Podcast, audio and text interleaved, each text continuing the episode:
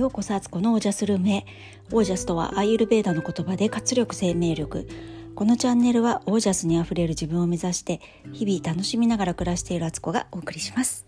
皆さんこんばんは。今日は11月6日土曜日の今は夜の9時50分過ぎです、えー、今日もねちょっと録音する時間が遅くなりました。えー、今日はねフィーカタイムでいきたいと思います、えー、お茶を飲みながら友達とお話しするような感じで今日はお送りします、えー、本日私はですね長女の大学見学にちょっと付き添ってきたんですね。でまだ高校1年生なんですけど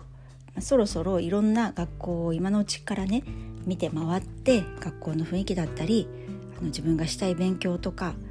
あのこの大学行ったらこういう勉強ができるとかこういう環境があるとかやっぱりちゃんとあの見て、えー、分析しておいた方がいいなってことで今日初めて大学をねあの1校目見に行ってきました。ででもね今コロナ禍ってことであんまりこうたくさんの生徒集めて、えー、一斉に説明会とかそういうんではなくって行ってみたらあの校舎の一部とあとは外観だけをこう見て回れるそれも各個人でって言ってもうち一組しかその時間帯はいなかったんですけどそれで回ってきたんですね。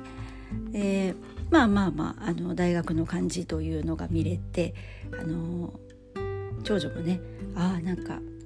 高校と似てるとこもあるけどやっぱ大学だねみたいな感じで見てました。で、えーと、行く途中でちょうど自由が丘あの東京のせ、えーと、世田谷じゃなくてあれは目黒ですよね。目黒区の自由が丘を通る感じで行けたので、えー、自由が丘で、えー、お昼は、えー、どうしても焼肉が食べたいっていうので本人が。私はねせっかく自由が丘行くんだったらあのおしゃれなカフェ山ほどありますのでなんかそういうとこに行こうかなと思ってたらあの焼肉だって言うんで。でも調べたらすごく美味しそうな焼肉屋さんあったので、まあ、お昼はそれをそこで食べて。であとあのちょっと説明会もね大学の見学も終わった後でまた自由が丘に戻ってきて。で雑貨屋さんとか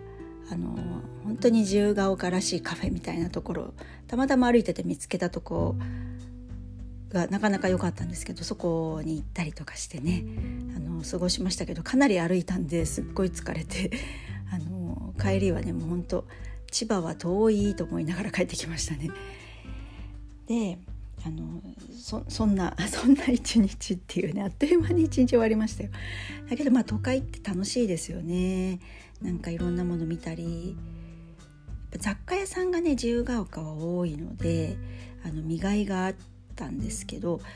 あの街ってすごいおしゃれですけど結構車危なくないですか？行かれた方とかよく知ってる方わかると思うんですけどあの歩道がそんなに幅がなくってちゃんとこう車道と歩道が分かれてなかったりするところばかりでで人は多いし車も結構お構いなしというかあのすごいスピードで横横切ってったりとかするのでめちゃくちゃびっくりしましたね。でも思い返せばあの今まで何度かね何度もあの自由が丘行ったことあるんですけどあそうだったそうだったってなんか思い出しました。ね、だからこう行き先とかやっぱりはっきり分かって歩いていかないと目的地を持ってあの歩かないとブラブラしてる感じだとねあれは車の接触事故とかあるんじゃないかって思う気がしたんですけど自由が丘詳しい方そう思いませんか？ね、よくあれで事故起こんないなって思ったぐらいでした。ね、でも人もすごいやっぱりいっぱいいて、まあ、あの緊急事態宣言も解除されてるしってこともあると思うんですけどもう普通の活気でしたよね。ねだんだんなんかまたそんな光景も目にするようになったんだなと思ってあのでね長女とも2人でそうやって出かけるっていうのはかなかやっぱり楽しくて女子同士いろいろ見てねあの楽しんできましたそして次ですけどあのうち今現在あのフルーツ大国に家がなっているっていう状態で何かっていうと先週あの夫の実家からみかんが1箱届いたんですね贈り物として。でわいわいって喜んでてうちほんとみかん秒でなくなるというか生協とかでね大袋980円とかねそういうの買ってもね2日3日は持たないんですよね。どんだけ食べんのみたいな感じで1日1個までとかってなんか規制するんだけどあのみんな食べちゃうからそんな状態だったところにみかんが1箱届いてもすっごい喜んでたんです。でさらにその日あの生協も届いて生協でまたその1袋結構大きい1袋買っててあこれでしばらくみかん大丈夫だねなんて言ってたんです。そしたらその数日後あのママ友のがねうちがみかん好きってことを知ってるママ友がいてえっとそこの彼女がねあのご実家の方からもらえるみかんがあるみたいでそれを持ってきてお裾お裾分けしてくれたんですね。これ言いましたよねラジオで、えっと、数日前の私が。みかん食べました的なこと言ったと思うんですけどそれであのみかんがねまたあの2袋ぐらいあの紙袋に入れてすっごい美味しいみかんなんですよそれがもう産地の美味しいみかんだから。でわーいって言ってもうもうみかんすごい最高みたいな感じでいたらなんと今日またうちの実家からあのみかんが一箱届きましてあ違う違うごめんごめんってごめんじゃない間違えた。その前にその前にじゃなくてそのねお友達からもらってえっ、ー、とで今日ですよ。今日お届け物ですって大和便が来て何かなと思ったらみかん一箱届いてえ？っと思ったらそれはあのうちがもともとふるさと納税で頼んでいたみかん一箱だったんですよ。だからもう本当にみかんに埋もれるぐらいな。さすがのあのうち女子2人みかん大好きなんですけどあの末っ子にねもう1日10個ノルマねなんて言ったら「いやもうちょっとね食べ過ぎて食べ過ぎてねお腹いっぱいなんだ」みたいなこと言われて。でみかんはみかんでねそれで湧いて、まあ、喜んでたんですけどさらに、えーと、またうちの実家からうちの実家はみかんじゃなくて今日りんご1箱と柿が1箱届いたんですよ送ってくれて。でも「ワオ!」みたいな感じでもともと柿の買い置きもあったんですねスーパーで買ってきてた柿。でそれプラス柿また1箱でバナナもね結構大きい房を買っててそれがまだね全然なくなってないんですけどそれもあるともうね果物に溢れ返っておりましてもう嬉しい悲鳴なんですけどちょうど私はこのファスティングの準備期に入ってしまっててあの果物はなるべくあの取らないように控えているので もう悲しいって感じで食べたいけどっていうことであの今あのそのねファスティングプロジェクトをやってるので私がやっぱりこう皆さんにねあのこうやってやるんだよってこともお伝えしてるのでこの私がね今ここでね 果物をバカ食いするわけにはいかないと いうことでぐっと我慢の子っていう感じなんですけど重こうも重なるかねっていうぐらい 重なってでもまあ嬉しいんですよ。本当はもう本当に嬉しい。もう果物最高ですよね。あのファスティング間欠的ファスティングしてる時も果物はねあの良しとされるんですよ。私がこれからやろうとしてるのは、えー、ボンブロスっていうスープを飲んで本当完全に遠立ちをする期間を作る作ってからあの時間を空けて食べる間欠的ファスティングに入っていくっていうプログラムを皆さんにお伝えしてるのでそういう形で今果物食べれないんですけどあの普通の時に戻ったらそのボンブロスのファスティング終わってちょっとしばらくしてから果物食べれるようになるんですけど本当にね果物はね体にめっちゃいいからあのその果糖とあの糖分のお菓子とかの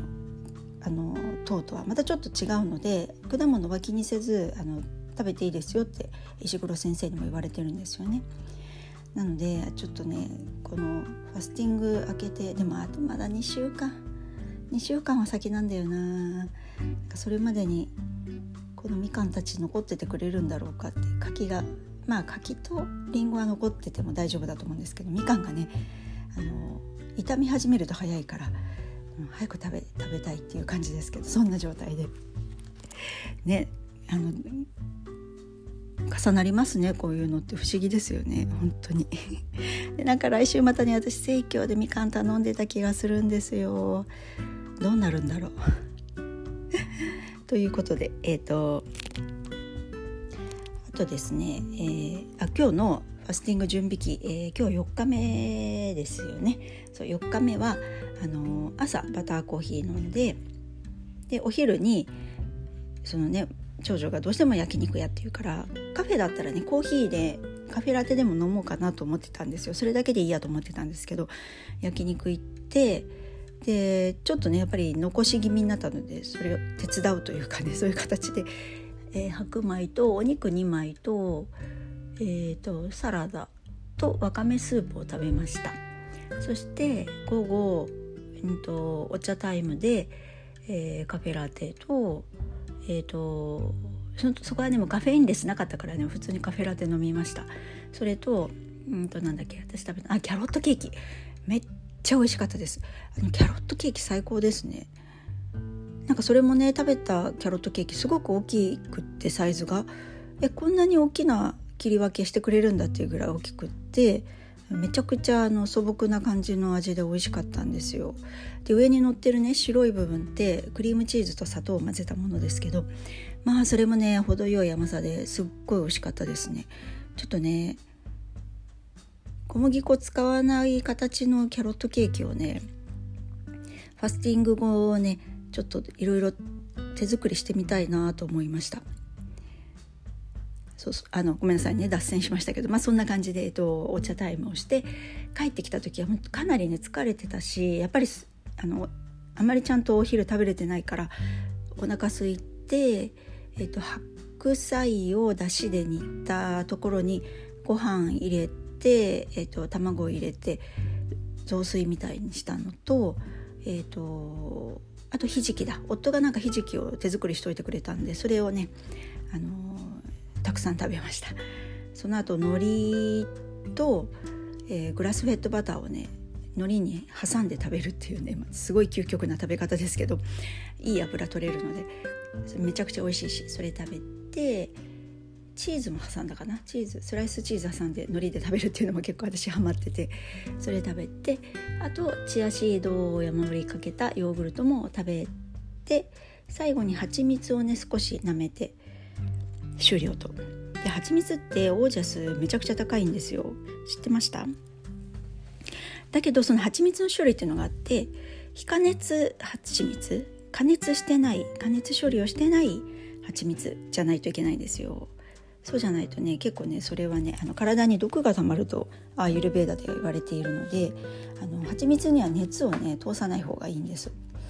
なので非加熱蜂蜜っていうのをちゃんと選んで買ってるんですけどまあ、そんなにねメジャーではないのでよく探さないとないですけどでも意外とカルディとかでも売ってます。あのこんなこの話もしたかな？でもなんかしたような気がする。蜂蜜の話。カルディとかで売ってます。なんてイオンのイオンリカーでもありますよなんて言った気がするので2回目だったらすいません。まあでもね知ってて本当にいい情報なので蜂蜜はだからあんまりお菓子作りとかではね使わない方があの熱を通す場合はいいんですよね。今疲れてる時とか蜂蜜をスプーン1杯舐めるだけですごい元気回復しますのでよかったらやってみてください。で今ねちょちょっとずつ糖を減らそうってやってるのにちょっと蜂蜜舐めましたけどまあ少量だからね今日疲れたしいいやってことで。こんな緩くていいのかって感じですけどそんな感じでした。はいということで今日はこの辺で、本当になんかねダラダラ話ですいませんでした。こんなこんな感じで終わります、えー、最後までお聞きくださりありがとうございました。ご感想ご質問は公式 LINE までよろしくお願いします。待ってます。えー、皆さんの暮らしが自ら光り輝きオージャスに溢れたものでありますように。オージャス蜂蜜スプーン1杯。